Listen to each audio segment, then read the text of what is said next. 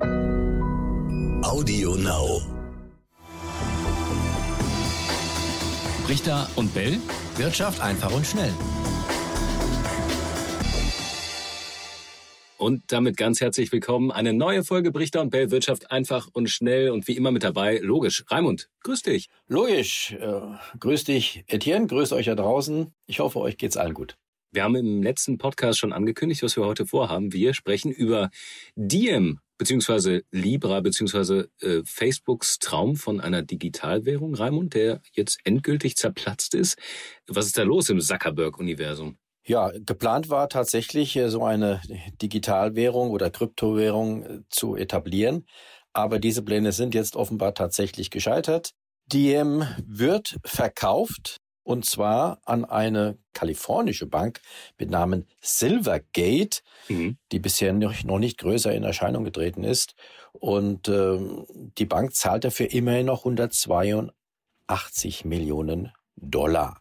Also, die werden versuchen, das Projekt vielleicht doch noch umzusetzen, aber es wird auf keinen Fall mehr unter der Ägide von Facebook beziehungsweise Meta, wie der Konzern ja jetzt heißt, mhm. umgesetzt werden. Warum hat es jetzt nicht geklappt? Äh, ist da was bekannt geworden? Warum es gescheitert ist? Ich meine, Gegenwind gab es ja von vornherein. Dann gab es die Namensumnennung, dann gab es immer noch Gegenwind und äh, ja, jetzt ist es irgendwie still und heimlich beerdigt worden. Aber warum hat es denn nicht geklappt? Ja, die Pläne waren tatsächlich von Anfang an nicht äh, von Erfolg gekrönt. Ähm, allein die Namensänderung, wir hatten darüber ja, glaube ich, auch damals gesprochen. Ähm, Libra, das war noch irgendwie eingängig und dann wurde sie in Diem umbenannt, eine Währung, die es noch gar nicht gab, die erst noch etabliert werden sollte.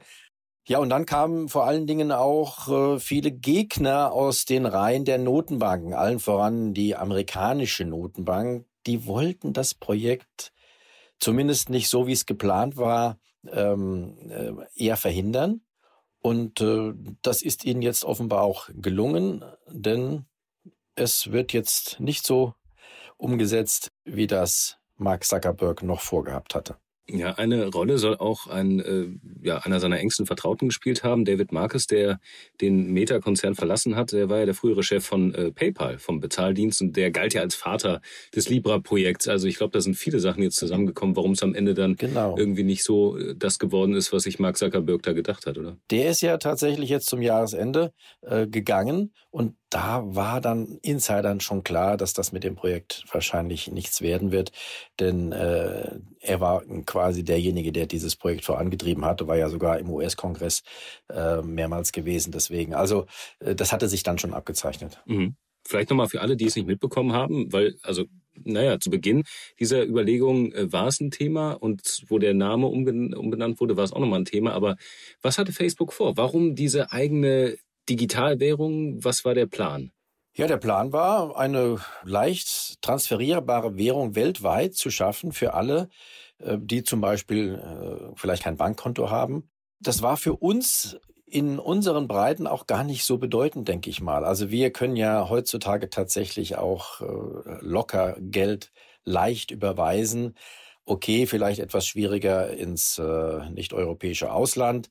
Aber dennoch, für uns hier in unseren Breiten war das Projekt wahrscheinlich gar nicht so wichtig. Mehr in den Ländern und Regionen, in denen nicht jeder ein Bankkonto hat, dann hätte man mit so einer Kryptowährung, weil die haben vielleicht kein Bankkonto in den Ländern, aber Handy hat fast jeder, könnte man mit so einer Kryptowährung eher bezahlen. Mhm. Aber das muss man sehen, ob das jetzt tatsächlich fortgeführt wird, dieses Projekt. Ähm, also abwarten. Also was hier Silvergate damit plant, ist auch nicht ganz klar. Oder die Technik, die ist ja entwickelt worden, genau. aber wo man da jetzt steht, das hat man irgendwie nicht so richtig äh, rausgefunden jetzt zum Ende dieser ganzen Geschichte. Oder das heißt einfach nur, der, äh, die, die kalifornische Bank kauft die Technik und will die weiterentwickeln, aber du hast eben gesagt, womöglich das Produkt ja. an sich dann auch irgendwann etablieren, also diese Kryptowährung wirklich auf den Markt hauen oder vielleicht auch ganz andere Dinge machen. Das ist nicht so ganz klar, oder?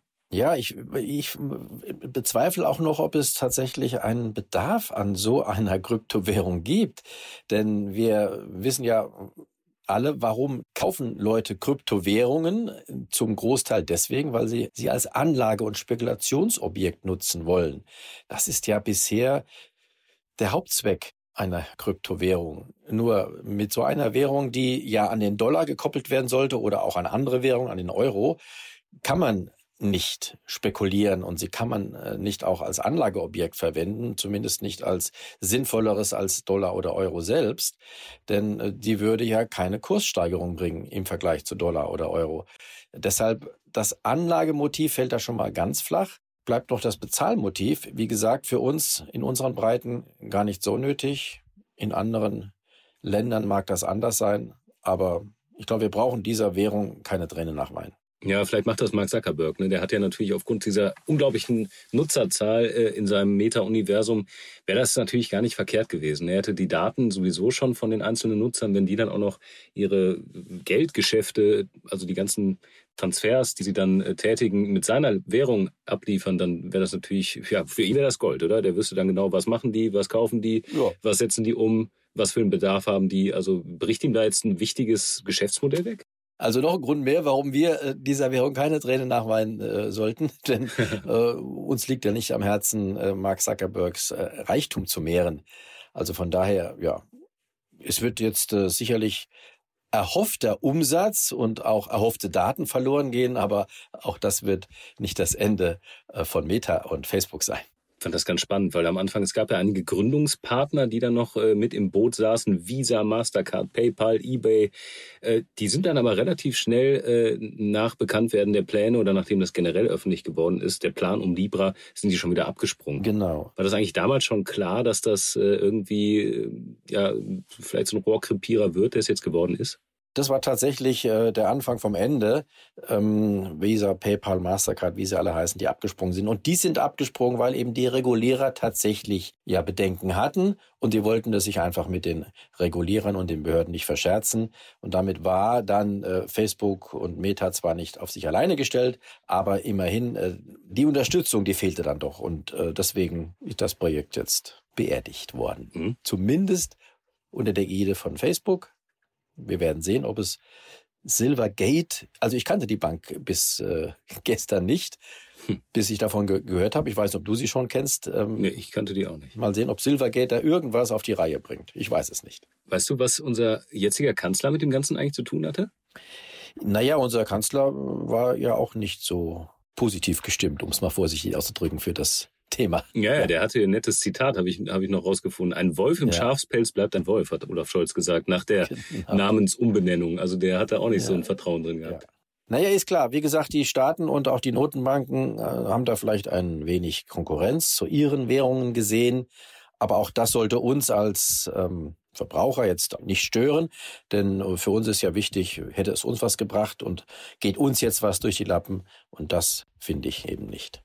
Tja, das Thema Krypto ist generell, glaube ich, sehr spannend. Äh, können wir uns sicherlich auch nochmal in den kommenden Folgen uns ein bisschen näher beschäftigen, was da eigentlich gerade passiert. Gerade in diesem Jahr sind ja auch schon wieder einige Meldungen rausgekommen. Es gab auch starke Kursverluste zum Teil und wieder Gedanken, wo es hingehen könnte. Vielleicht habt ihr ja auch Fragen oder ja. Themen, äh, die ihr gerne besprochen haben äh, würdet von uns in diesem Podcast. Wir haben eine E-Mail-Adresse genau für solche Fälle. Könnt ihr gerne hinschreiben. Brichter und bellet.ntv.de oder falls ihr generell irgendwas habt, wo ihr sagt, boah, da würde ich euch gerne mal ein Feedback zu geben. Wir freuen uns drüber. Ja, wir freuen uns sehr. Aber diese Währung, die du jetzt ansprichst, die hatte ich ja auch gerade angesprochen, das ist was völlig anderes. Da geht es um Spekulation, es geht um äh, Anlage. Und da muss man sagen, der Bitcoin ja zum Beispiel hat, äh, ich glaube, es war der schlechteste Januar für den Bitcoin seit, seit langem, fast seit seinem Bestehen. Da gibt's ja auch äh, im Moment äh, nicht unbedingt viel Geld zu verdienen. Langfristig vielleicht, kurzfristig muss man sich, das haben wir immer gesehen, auf ganz, ganz große Schwankungen bei diesen Währungen einstellen. Mhm. Und ich bin mir sicher, wir werden auch irgendwann wieder über neue Höchststände sprechen. Die Frage ist, ja, wie lange wir dafür brauchen. Das ist die Frage. Ich habe jetzt eine Prognose gelesen, ähm, da hieß es bis 2030, glaube ich, eine Million Dollar für den Bitcoin. Wow. Äh, ist sehr ambitioniert. Ich dachte, die nächste Zielmarke sei so 100.000, 150.000. Genau, das war meine Zielmarke. Ähm, es geht ja darum, dass es sich in, äh, diese Währung sich immer innerhalb einer gewissen Zeit immer verzehnfacht und das wäre dann hm. von 10.000 äh, Euro, das war die letzte Verzehnfachung, müsste es irgendwann jetzt auch die 100, äh, nicht 10.000 Euro, pardon, die 10.000 Dollar, müsste es jetzt auch irgendwann auf 100.000 Dollar gehen. Darum, darauf warten wir noch. Und dann, wie gesagt, die nächste Verzehnfachung, die wären dann tatsächlich eine Million. Ob das bis 2030 zu realisieren ist, das wird sich zeigen.